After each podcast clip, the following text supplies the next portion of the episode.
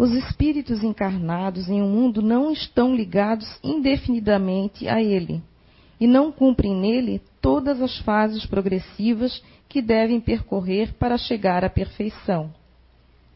Quando atingem o grau máximo de adiantamento no mundo em que vivem, passam para um outro mais avançado, e assim sucessivamente, até que cheguem ao estado de espíritos puros. São de igual modo estágios, em cada um dos quais encontram elementos de progresso proporcionais ao seu adiantamento. Para eles, é uma recompensa passar para um mundo de uma ordem mais elevada. Como é um castigo prolongar sua permanência em um mundo infeliz, ou ter que reencarnar num mundo ainda mais infeliz do que aquele que são forçados a deixar, por terem persistido no mal. Boa tarde a todos, sejam todos bem-vindos. Esse tema de hoje, eu considero que é um tema bem complexo, não é um tema fácil de, da gente abordar numa palestra, por quanto a variação de pessoas com conhecimentos dentro da doutrina espírita é muito variável numa palestra. Num curso vai ficar um pouco mais fácil. Você tem um, um nivelamento, né? Diante das aulas anteriores, as pessoas têm uma base conceitual para se fazer entender. Mas vamos lá. Vamos fazer um, um beabá disso aqui para entender. O tema é difícil quando a gente fala espíritos da natureza, que na verdade essa é a temática por, por algumas particularidades, né? Primeiro, a, a, as informações espirituais a respeito é, de tais entidades é muito pouca. Muito pouca em comparação a outros temas dentro da literatura espírita. É, o livro dos Espíritos tem da questão 536 a 540 falando especificamente disso, que nos dá uma direção, um norte uma planificação geral de, de qual seria esse funcionamento dos fenômenos naturais, juntamente paralelo a essas entidades espirituais. Mas não entra em detalhes. Temos alguma coisinha outra comentada aqui e acolá na revista espírita de Allan Kardec, pouquíssima coisa. E, e outros informes muito esparsos, jogados é, a, a, em livros, comentado por espíritos é, diferent, diferentes, mas não dentro dessa específico dentro desse tema. É, comentado dentro de um determinado capítulo de um livro ali, um caso lá, em que a gente tem que ir juntando as informações para montar esse quebra-cabeça. Ainda assim, claro, a gente vai ter uma visão geral, mas não de fato uma visão muito detalhada sobre isso. E o outro ponto que nos dificulta o entendimento disso, sem dúvida, é a questão do, do, do conceito popular que nós temos sobre espíritos da natureza. Quando fala de espíritos da natureza, muitas pessoas lembram do termo elemental, elementais, que é um termo esotérico, principalmente é, usado pela Madame Blavatsky na Teosofia e outros, né? que é o que popularmente as pessoas lembram de fadas, duendes, gnomos, salamandras e outros espíritos é, é, ligados a determinados reinos. Não é isso que o Espiritismo e os espíritos é, superiores vão é, nos trazer. É, é, muito difícil a gente despojar esse, essa conceituação mística que a gente traz é, de ouvir falar ou de determinadas literaturas, revistas é, que têm um marketing com fins comerciais. É, raramente alguém lê um livro realmente de teosofia né, sobre, essa, sobre essas questões. Ainda assim, aquele conceito que tem lá talvez seja uma particularidade do todo. Mas vamos lá. É possível os espíritos é, influenciarem em fenômenos naturais. Quando a gente fala fenômenos naturais, são os fenômenos atmosféricos, né? É, geofísicos, que são os maremotos, terremotos, chuvas, tempestades, raios. É, esses fenômenos que hoje nós temos a ciência que nos explica quais são as reações né, químicas, físicas que acontecem geram tais situações. Kardec pergunta e os espíritos respondem é, na questão dos livros dos espíritos, a partir da 536 até 540, eles uh, perguntam, tá, esses fenômenos naturais que acontecem, de modo geral, elas têm como finalidade nós, seres humanos, é, é, eles acontecem para nós? Os espíritos falam, não, nem sempre. Na maioria dos casos, não. É para equilibrar as forças é, físicas do planeta. Mas aí fica subentendido que há alguns fenômenos particulares, sim, que têm como objeto o ser humano.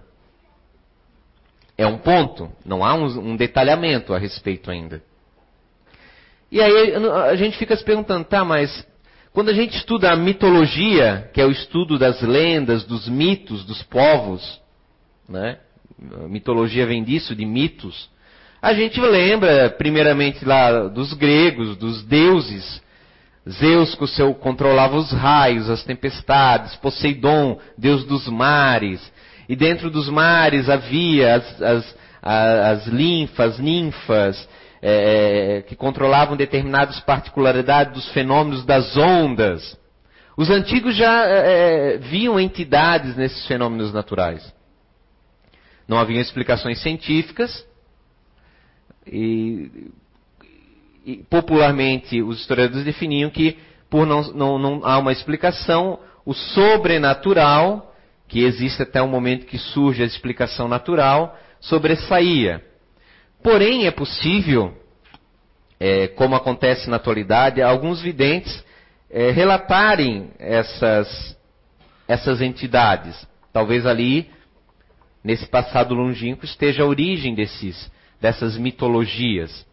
Ah, desde o, do, do, dos fenômenos que ainda existem hoje de forma mais escassa, que são os fenômenos mediúnicos, em específicos que mais chamam a atenção para nós são as materializações, os fenômenos de transporte, as casas mal assombradas, catalogadas e estudadas por vários pesquisadores, não um e outro, mas vários.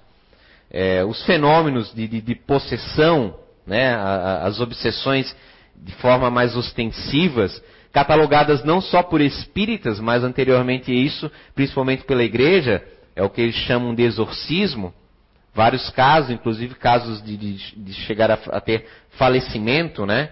De, de, objetos levitando, voando eh, casa dentro. Ou seja, é, a gente já comentou em outras palestras casos de materializações, o famoso espírito de Kate King, através da Florence Cook, se materializava de corpo presente, né? É, espíritos é, médiums variados, no Brasil inclusive, seja, vamos ver, um, um, o próprio Chico possuía alguns fenômenos de, de efeitos físicos, mas muito escassos. É, há um relato que Divaldo comenta que ele, ah, tendo um caso de psicofonia, que é o que vocês denominam de incorporação, é, um espírito trevoso, através de Chico Xavier, sendo doutrinado por Divaldo Pereira Franco, passou a mão num lápis, ali presente, fez como se fosse um cigarro e assoprou fumaça no, no, no, no, ambiente, um fenômeno mediúnico de materialização. Não querendo adentrar muito, porque o tema não é a materialização em, em si, mas é, é, é importante saberem que para haver um fenômeno de materialização é preciso que haja um determinado fluido. Esse fluido, que é usado pela, pela ação mental dos espíritos para uh, haver a materialização, seja um objeto que levita, seja a materialização do perispírito, o corpo espiritual do, uh, da entidade, é, é, denominado, usado muito hoje no Espiritismo, mas foi denominado por Charles Richer como ectoplasmia, que é o fluido vital do médium. O médium possui esse fluido, todos nós o temos, que nada mais é que o fluido vital, em excesso, e ainda em excesso com a capacidade de exteriorizar é, do seu corpo, de, ou seja, doar ao espírito. Nem, na maioria, não de forma consciente.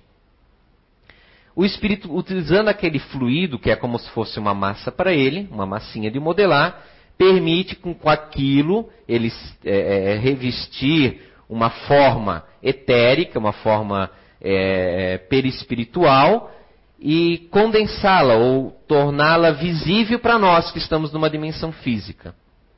Há todo um processo, não é mágica. Não é simplesmente agora vou criar um objeto para eles verem. Não, há todo um processo. Em Missionários da Luz, se não me falha a memória, há um relato é, do ponto de vista espiritual, André Luiz ali está narrando, da materialização, numa sessão de materialização, de uma garganta, né, do, do todo o aparelho fonador. E o interessante aqui para nós é que há todo uma, um agrupamento de espíritos ali presentes para que aquele fenômeno, aquele objeto, no caso a garganta, se faça é, materializado no plano físico. Ou seja, há um baita de um, em, em palavras mais simples, há um baita de um trabalhão para que ocorra essa situação. Temos a necessidade, então, de haver um fluido. necessidade do espírito, de espíritos, um agrupamento de espíritos que coordene isso, nem sempre, mas para os, os detalhamentos é necessário, se faça presente. Há, uma, há um trabalho imenso para um volume consideravelmente não muito grande, a levitação de, de mesas, como aconteciam principalmente no início, no século XIX, nos meados do século XIX ali, são as mesas girantes, é, é, surgimento de agêneres, que é o, o espírito é, desencarnado que se faz visível, de corpo presente. As materializações no início começavam de forma rústica, um rosto meio disforme, até que o espírito e médium fluidificamente, não tem nada a ver com questão de amizade, ele é meu amiguinho, não é meu amiguinho, mas fluidificamente entrassem numa sintonia, onde ele conseguia utilizar de forma mais eficaz aquela massinha de modelar, o ectoplasma.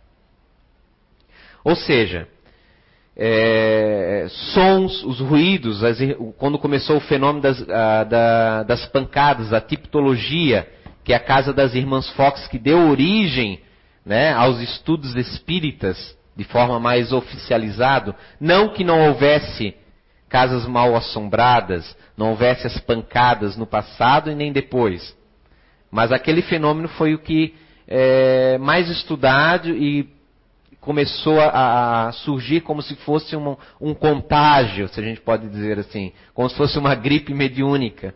De repente todo mundo começou a espirrar a mediunidade lá nos Estados Unidos. Então vocês veem que os espíritos conseguem manipular a matéria, criar pancadas, movimentar objetos, criar é, ou tornar visíveis seus corpos espirituais, perispirituais, o perispírito, porque o corpo físico já virou pó há muito tempo desses nossos irmãos desencarnados. Conseguem também trazer objetos reais de uma localidade a outra, desmaterializo numa, numa localidade e materializo dentro de uma sala fechada. Os fenômenos de transporte. Conseguem fazer, escrever numa folha em branco trancada dentro de um cofre, estudado bastante por vários estudiosos, entre eles um americano chamado Epsarguet, onde eles botavam uma folha em branco, depois de um tempo atiravam e tinha uma escrita, chamada escrita direta, esse fenômeno. Também escutavam as vozes dos espíritos, mas sem precisar daí de uma garganta materializada. A voz surgia no ar, do nada. Porque o que, que é o som, né, a voz? É, é o ar em movimento. A deslocação adequada do ar gera um ruído. Então eles imitavam, através da ectoplasmia, o som da voz que eles queriam transmitir. Não é a caixa de som? Faz isso? Não tem uma garganta, né? uma corda vocal ali dentro mas o, o campo magnético na, na, na, membrana, deslocando para frente e para trás em determinado ritmo, imita exatamente a minha voz aqui que sai do meu aparelho fonador, pelo microfone e sai no meio eletrônico.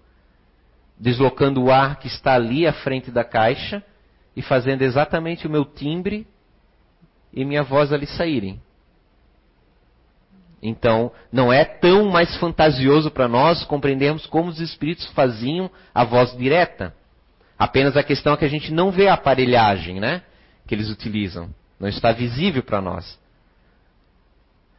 Por que, que eu preciso desse resumo todo? Para tirar essa questão da, é, é, da fantasia, é, do, do não possível dos espíritos interferirem em fenômenos naturais. Obviamente que encontramos aí um, uma dificuldade. É, não é tão fácil o, a, ter uma quantidade energética, por exemplo, para uma tempestade. Imagine a quantidade de volume por metro cúbico que envolveria isso. É, é muita ectoplasmia, é muita manipulação. Seria, desse ponto de vista, se nós nos limitássemos a esse raciocínio, poderíamos dizer, não, isso não é possível. Nesse ponto, realmente existem os fenômenos mediúnicos, está ali muito bem catalogado, mas manipular todo um, um ambiente é, é, ecológico, é, fica difícil de, de, de aceitar isso. Mas, hoje nós já sabemos que é, às vezes não é necessário você manipular o todo para, para criar uma situação. Existe algo chamado reação em cadeia. A meteorologia se baseia nisso, não? Ela estuda alguns pormenores do clima e, com base naquilo no seu raciocínio, ela pode prever, com mais exatidão relativa, é, se tal fenômeno vai acontecer ou não, com base em alguns pontos, em algumas situações que ela observa. Não é comum hoje o ser humano ter os foguetes que jogam é, prata nas nuvens carregadas de granizo a fim de evitar uma devastação na agricultura? O ser humano possui essa tecnologia hoje. E o dedo de prata nas nuvens onde dissolve o granizo, então evita-se que aconteça uma chuva de granizo. Temos também o oposto, quando temos nuvens carregadas com água, é possível jogar o sal de cozinha, o cloreto de sódio na atmosfera precipitando, adiantando a queda da chuva, para que caia naquela localidade e não na outra onde os ventos levam. Existe tecnologia humana capaz hoje, claro, com certa dificuldade ainda, não manipulamos, mas para fazer isso. A NASA elaborou agora, um, há pouco tempo, um motor é, de foguete espacial que funciona a hidrogênio, onde no seu interior chega a 3 mil graus Celsius. E para que não derreta a, a, tal motor, ela utiliza também o hidrogênio à, à sua volta, onde há em torno de 200 a 300 graus negativos, a fim de contrabalancear.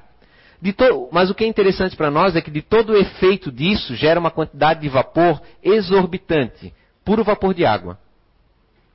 Se não me falha a memória, em torno de uma piscina olímpica por minuto de vapor de água. É comum nas localidades que acontecem o teste desses motores, a população está acostumada que em tempos após o término aconteça algumas precipitações de chuva. É natural, né? Vapor de água, nada, a chuva nada mais é que isso. São mecanismos, né, que geram alterações climáticas criadas pelo homem, algumas com objetivo para isso e outras não, como uma reação natural pelo efeito do estudo de outra coisa. Ah, existe na Noruega, na Rússia, até antecedendo demais, inclusive no Alasca pelos Estados Unidos, uma estação experimental, estações experimentais que usam é, eletromagnetismos de baixíssimas frequências, onde eles procuram jogar rajadas dessas ondas eletromagnéticas na ionosfera para alterar condições climáticas. Né? Claro, é, deixando de lado todas as teorias conspiratórias que existem é, internet afora, mas imagine num futuro é, o ser humano ter é, equipamentos que permitam é, você controlar cataclismas, secas. Obviamente que isso não é uma coisa fácil, mexer com uma variante você mexe com milhares e pode resultar em, em situações é, perigosas.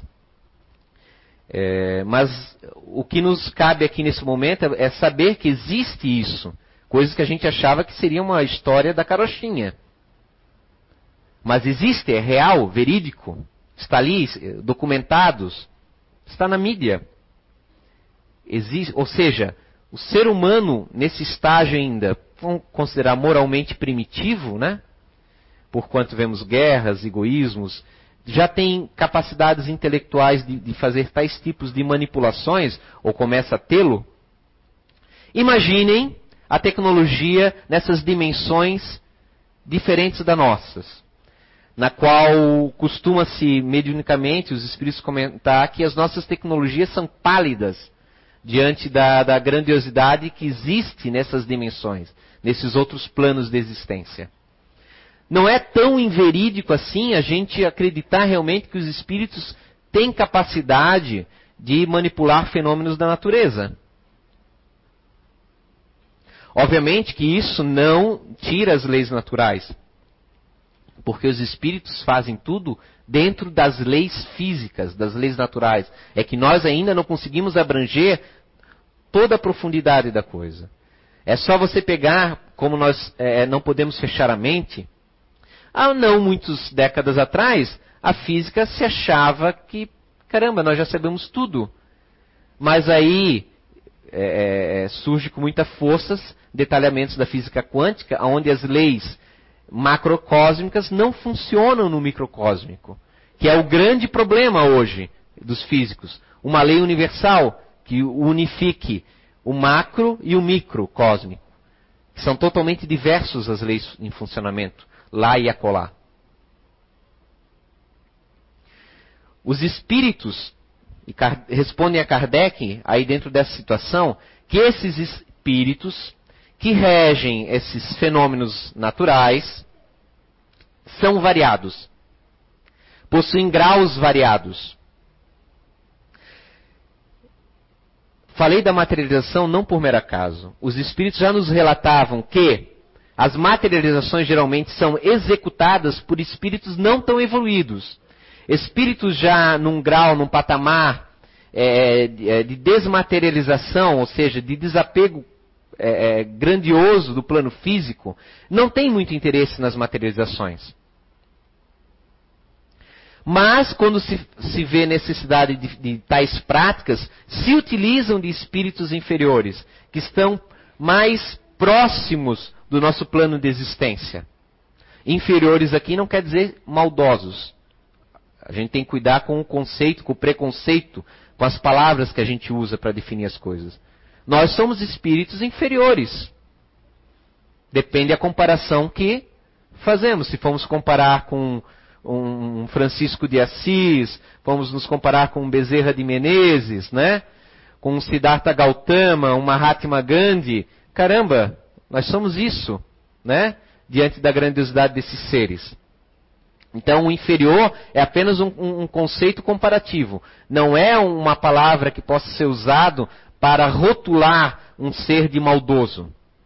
Existem espíritos em estados evolutivos inferiores que estão no caminho do mal e outros no caminho do bem. E ainda assim, caminho do mal e caminho do bem é muito relativo. Ninguém é totalmente mal e ninguém é totalmente bem 24 horas do dia. Temos é, comportamentos, pensamentos e atitudes é, equilibradas e desequilibradas ao longo do nosso trajeto evolutivo. Então é muito relativo isso. Pois bem, então eles comentam que espíritos é, de grande quilate que já tiveram encarnações humanas passam alguns desses a gerenciar esses fenômenos. Havendo outros espíritos não humanos. Não humanos no sentido porque ainda não tiveram nenhuma encarnação no plano nominal, no plano humano. Esses espíritos, na clara evidência de alguns videntes, de Valdo Pereira Franco, através da sua psicografia na realidade, ele próprio também relata, por causa da sua evidência, o espírito de Viana de Carvalho, é, em pensamento atual do espiritismo, relata que esses espíritos muitas vezes se apresentam de forma diminuta, é, da onde talvez se origine as lendas dos duendes, das fadas, Porém, ele nos relata uma, uma, uma questão muito interessante, presente também no livro dos Espíritos. Guardemos ali um pouquinho. nos relata que esses espíritos, eles não têm, que nem nós, a capacidade de discernimento ou de pensar. Esse pensar não quer dizer que eles estão, é, não possuem um campo mental, mas sim que eles é, não têm essa autoconsciência que é característica a partir de nós, seres humanos, de forma mais evidente. Encontramos algumas particularidades no reino animal, não é verdade? Mas não aquela questão da intelectualidade. Eles não possuem isso. Isto é uma, o Viana de Carvalho nos traz. Caibar Schutel comenta também nos seus livros sobre a existência desses elementais, talvez até baseada pela obra básica, né, o Livro dos Espíritos. Mas uma das melhores analogias sobre o funcionamento desses fenômenos naturais está presente ali na questão 540, se não me falha a memória, do Livro dos Espíritos. Quando os Espíritos nos dão um, uma analogia, um comparativo de como funcionaria nos fala ali da questão dos corais. Esses seres não conscientes, não autoconscientes, que trabalham é, criando, na verdade, verdadeiras ilhas mundo afora aqui no nosso planeta. Mas e, o, o, o, os animais ali, os corpúsculos do coral, eles não estão cientes. Ah, vamos lá construir uma ilha para ajudar os seres humanos. Eles não estão, eles seguem o que? A sua necessidade básica, fazem o que fazem, porque o, instinto predomina neles a agir daquela forma. Mas no todo tem a sua função. Eles se encaixam no, numa planificação coletiva, mesmo não tendo ciência da sua participação, não tendo consciência de que participam de algo maior. Fazem o que fazem, interagem. Na agricultura não se junta alguma determinadas culturas, alguns vegetais que favorecem um ao outro no seu convívio. Sei lá, o milho com feijão. Mas nem o milho nem feijão sabe que estão se ajudando mutuamente. Mas estão. Que se complementam de repente na, na, na, na sua frutificação, sua florescência. Ou seja, os espíritos que já são é, inteligências é, plenas têm consciência desse quebra-cabeça e conseguem manipular. Se o homem, estudando é, os vegetais, consegue manipular de forma mais ou menos para que haja um benefício entre a convivência de um e outro, quanto mais o plano espiritual desses espíritos que estão num patamar elevado, que têm uma consciência abrangente, enxergam o que nós não enxergamos. No livro Libertação, nós temos um outro detalhamento quanto a esses seres elementais, os seres espirituais. Nós vemos que o Viana de Carvalho nos fala que eles não possuem discernimento. É um instinto. Em libertação, André Luiz, andando por zonas é, abismais, zonas de, de, de, purga, de purgação, de sofrimento, o chamado umbral, se depara com uma região muito é, densa é, de dores, de padecimentos, é, mais reclusa ainda que o ambiente normal de tais zonas é, deletérias, aonde que percebe-se uma quantidade imensa de entidades é, não humanas. E o, e o, mentor dele esclarece que se tratam de é, seres que são usados é, nos fenômenos é, de efeitos sísmicos, geológicos no, nas entranhas da Terra. Essas entidades, ele comenta, e isso é interessante, elas estão entre um, um, ali num raciocínio, numa mentalidade não contínua, como se fossem dos macacos, e uma ingenuidade dos homens é, é, é das cavernas primitivos. Isso é um detalhe interessante. Obviamente que é um comentário de um espírito. Vocês precisam ter a, a noção de seguinte: nós não podemos nem descartar uma informação nova, porque você poderá analisar e dizer, de repente não sabia nada disso. Ah, isso é balela, não me interessa, jogo fora. Não. Você guarda a informação para você. Você não vai nem considerá-la como uma lei. É assim que funciona.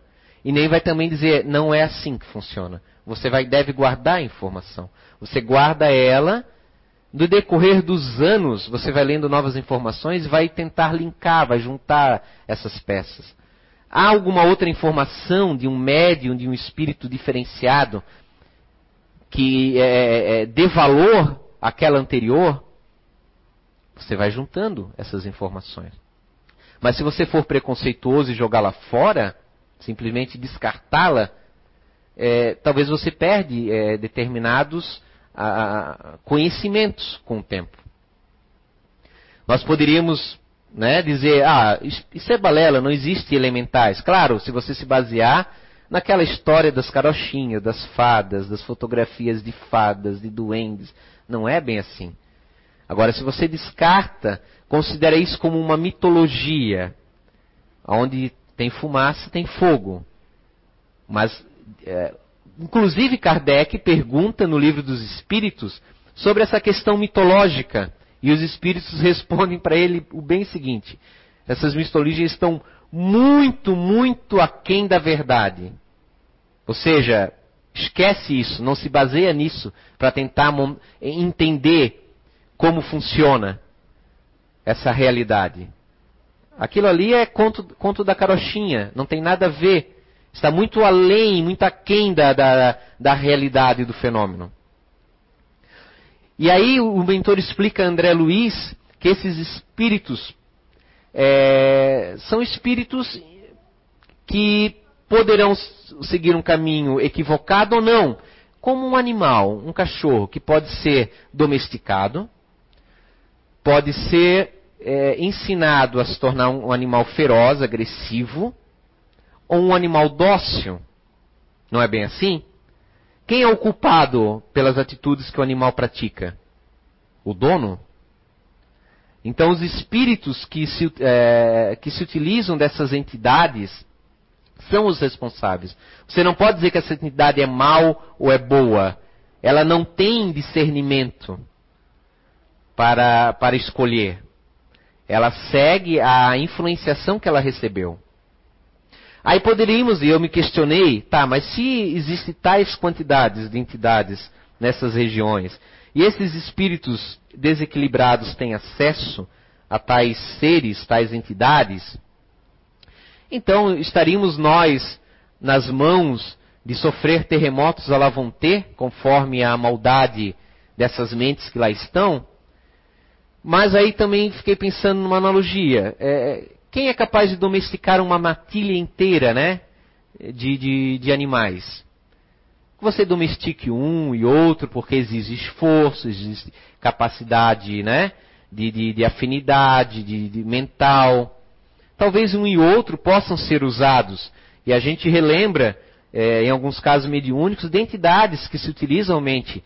É, é de espíritos que se utilizam de entidades para prejudicar, sejam ovoides, que são espíritos, não são elementais, sejam esses seres.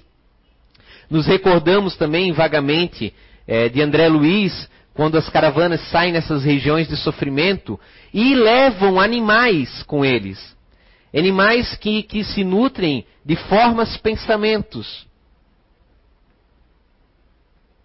Ou seja, animais que foram domesticados e que existem nesses planos para é, o, a, o benefício de auxílio aos que lá estão perambulando.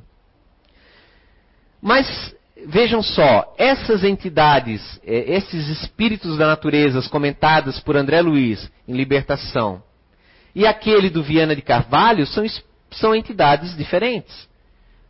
São as mesmas entidades diferentes comentadas no livro dos Espíritos que fala dos corais como uma analogia, ou seja, seres que não pensam, que são totalmente instintivos.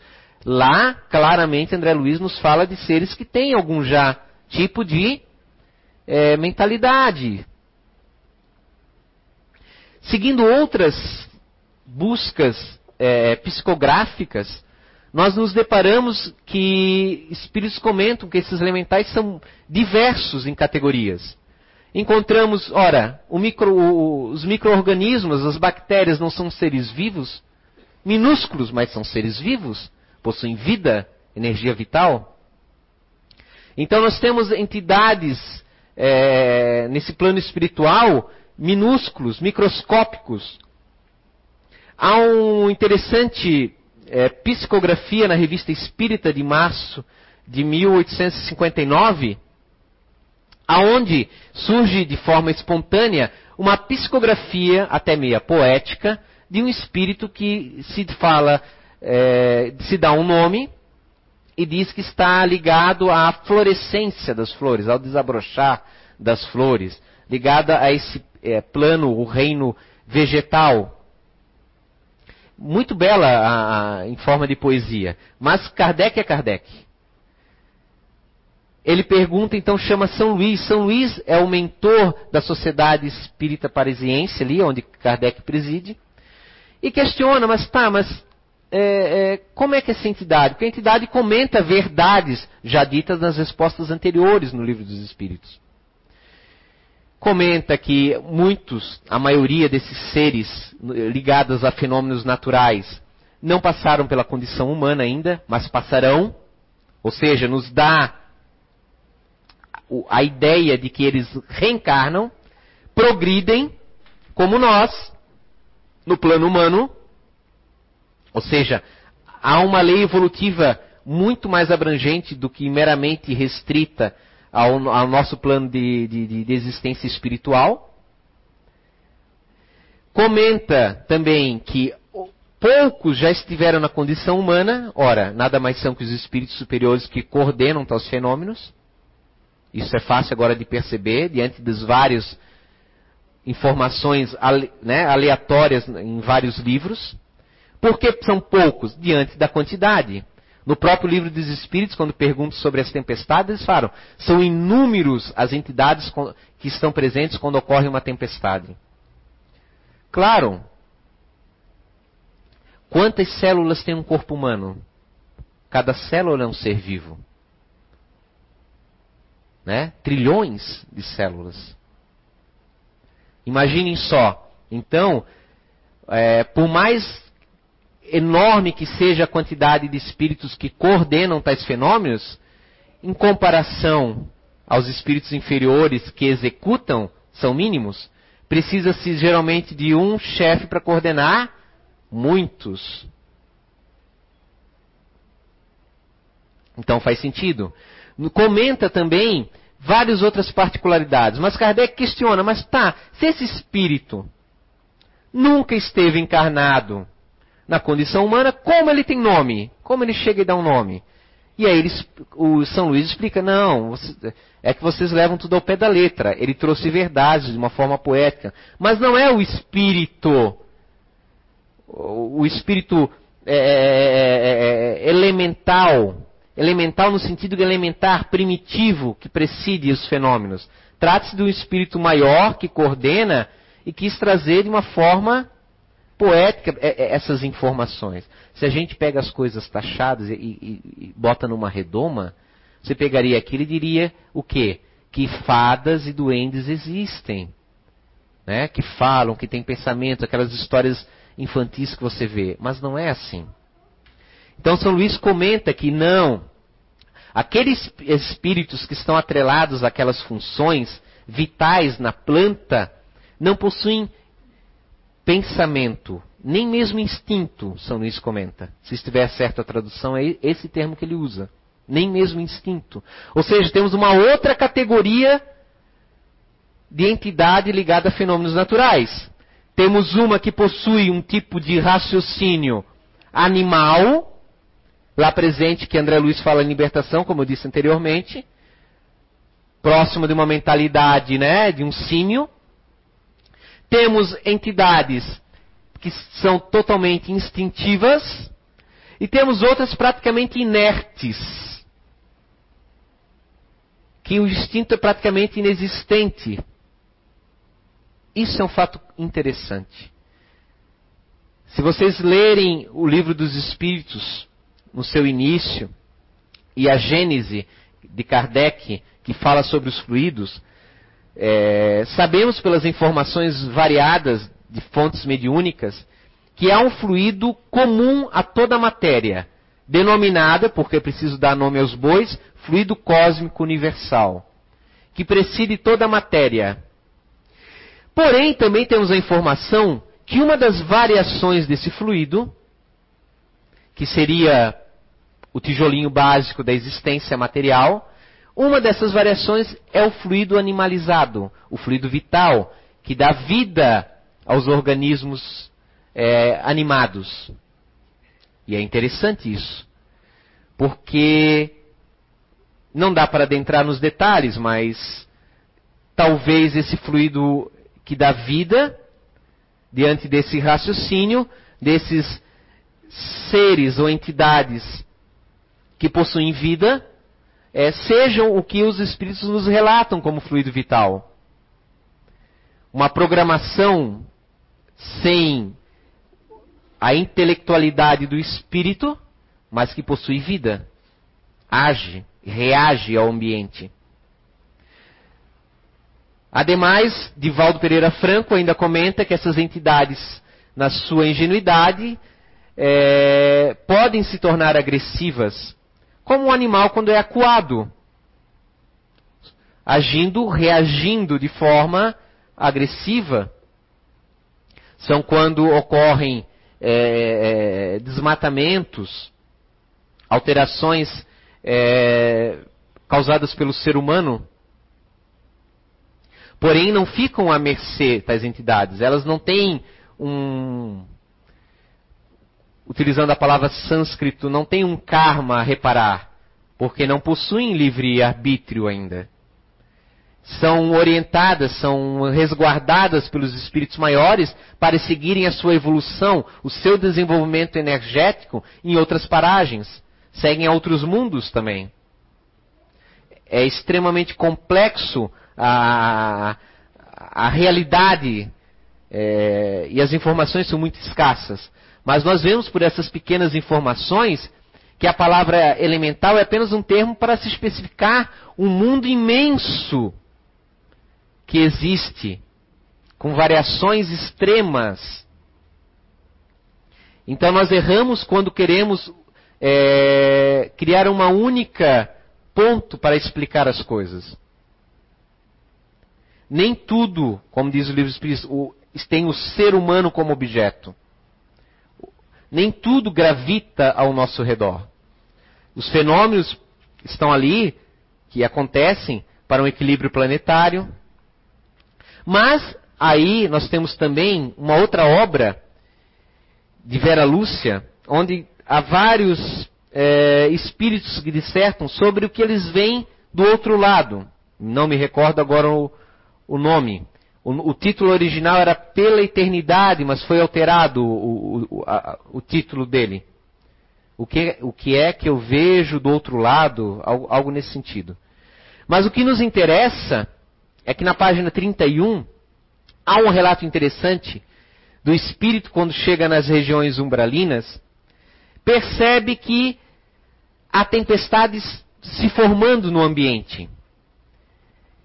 E as tempestades nas, nas regiões umbraninas são de, de, de, alta intensidade, dá medo. Até porque o ambiente também é um ambiente eh, tenebroso, dá um medinho. Entidades saem correndo, procuram os postos de socorros, mas só pode entrar quem tem condições de adentrar aquelas regiões. Não falo aqui do que se chama atualmente de fogo purificador. Aliás, o fogo é só um comparativo, que não há fogo. O fogo é algo material. Vamos ver esse fogo etérico, aonde é, é, espíritos são de forma obrigatória pegos para a reencarnação. Há esses momentos, mas de tempestades normais. Mas o que nos interessa aqui agora é que ele relata o espírito que está chovendo na terra. E há, só que aqui é uma tempestade enorme.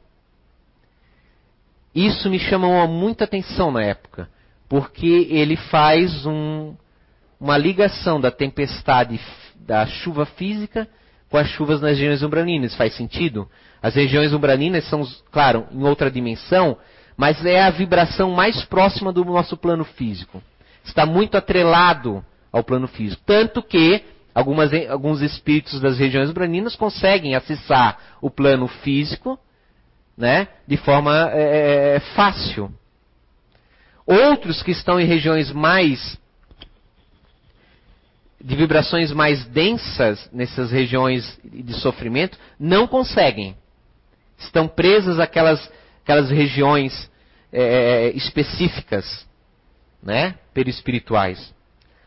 Mas aí vejam só, me recordo de outros é, casos psicográficos é, e o relato que esse espírito ainda faz, depois de, fazer essa, essa pequena observação que a gente consegue pescar da simultaneidade do fenômeno físico com o extrafísico, que após as tempestades, nas regiões, o ar fica mais rarefeito, tem uma função perispiritual nos umbrais, de quebrar as formas pensamentos, o ar tenebroso, que nada mais é que a emanação mental do coletivo que ali se encontra.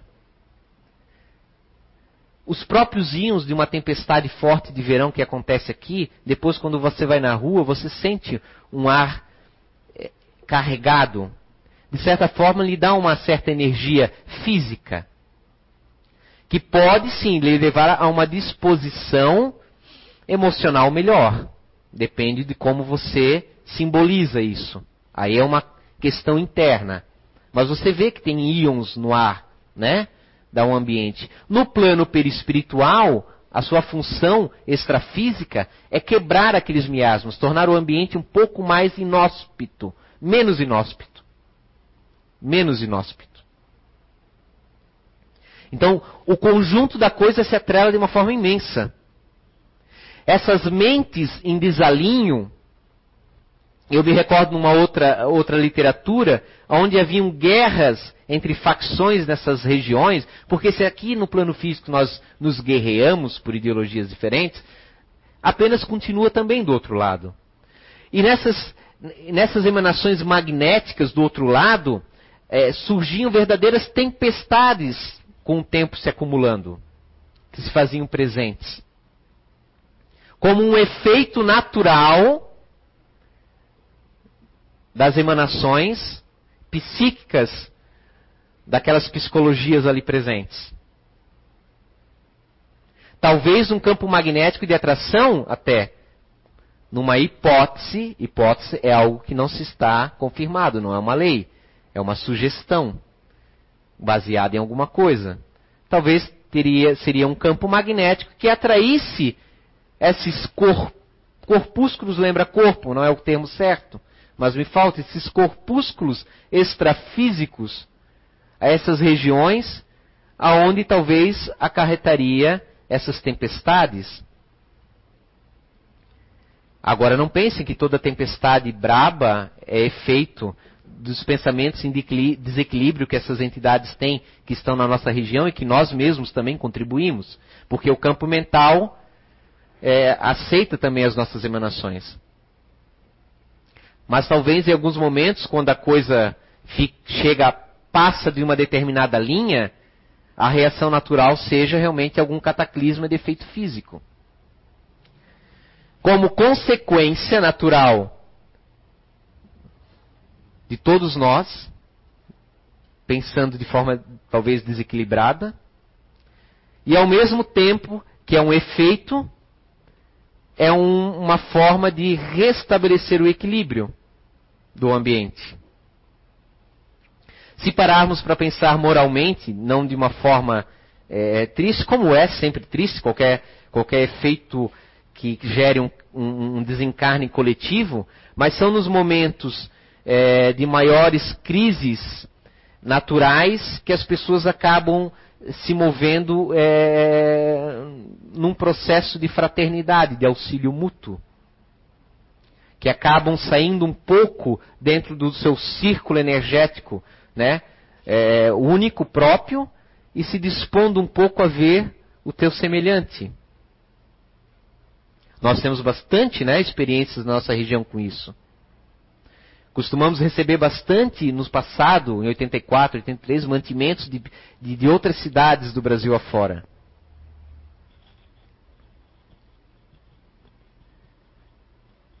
Agora, será que nós contribuímos com aqueles outros que sofrem também em outras calamidades em outras regiões, no mesmo grau que fazem para conosco? Geralmente os mantimentos que nos vêm vêm das regiões mais pobres, daquelas que geralmente, coletivamente, não possuem tantos recursos. É interessante isso. Poderíamos dizer, talvez, que o sofrimento que as pessoas passam fazem elas ficarem mais sensíveis à dor do outro. Em termos gerais, pois sempre há a exceção.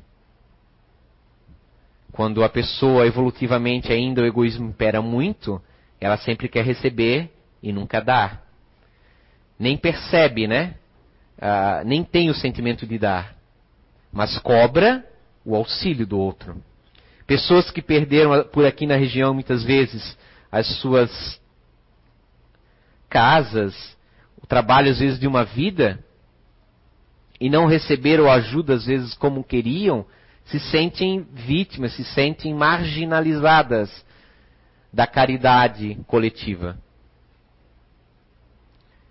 Mas aí nós devemos perguntar: será que eu ajudei em outros tempos? Pessoas que reclamam muitas vezes: poxa, eu nunca recebo nada. Eu nunca. Ninguém me dá uma roupa usada para o meu filho de bom estado. Nossa, a fulana, minha, minha irmã, sempre recebeu. Mas a irmã sempre passou adiante. E ela não, sempre guardou para si. Então, qual será a lição que nós temos que aprender? A nossa região é muito formada por pessoas que guardam as coisas para si. Isso aqui não, vou guardar, é meu e eu posso precisar um dia. Isso é um, um tipo de egoísmo, no final das contas. Por mais que seja uma, um, um comportamento automatizado da base que lhe faça. Mas é um egoísmo. Porque pode ser que isso aqui, em vez de ficar 15 anos parado ali, poderia ter sido útil na mão dela e ela precisando. Mas não, isso aqui eu não posso dar. Amanhã eu posso precisar. Passou-se 15 anos e não usou. Nós temos muitas, né, pessoas dentro desse, de, de, dessa linha de comportamento aqui em Blumenau, na qual eu faço parte, né? Faço parte dessa base. O conhecimento é uma coisa boa, gente. Quando você sabe que você pode se encaminhar para esse tipo de comportamento, o saber não quer dizer que você vai conseguir vencer mas já é meio caminho andado. Porque em algum momento alguém pode lhe. Ó, oh, cara, você está agindo dessa forma.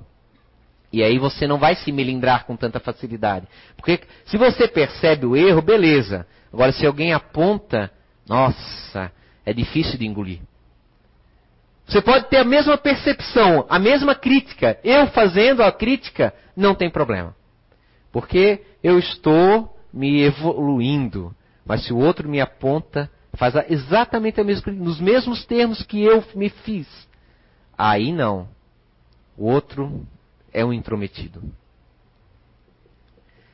Então nós precisamos é, é, é ter consciência, autoconsciência do, da, dos nossos afazeres, da nossa forma de sentir e de pensar. Para no, à frente no futuro, podemos é, é, nos reconduzir a novos comportamentos. Vencer o automático. Superar.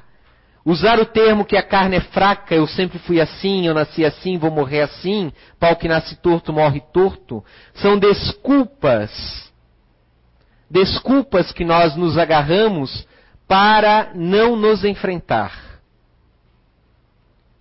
É mais fácil esse tipo de atitude. Mas Aí mora o problema. Não gostamos do que está acontecendo conosco e não mudamos.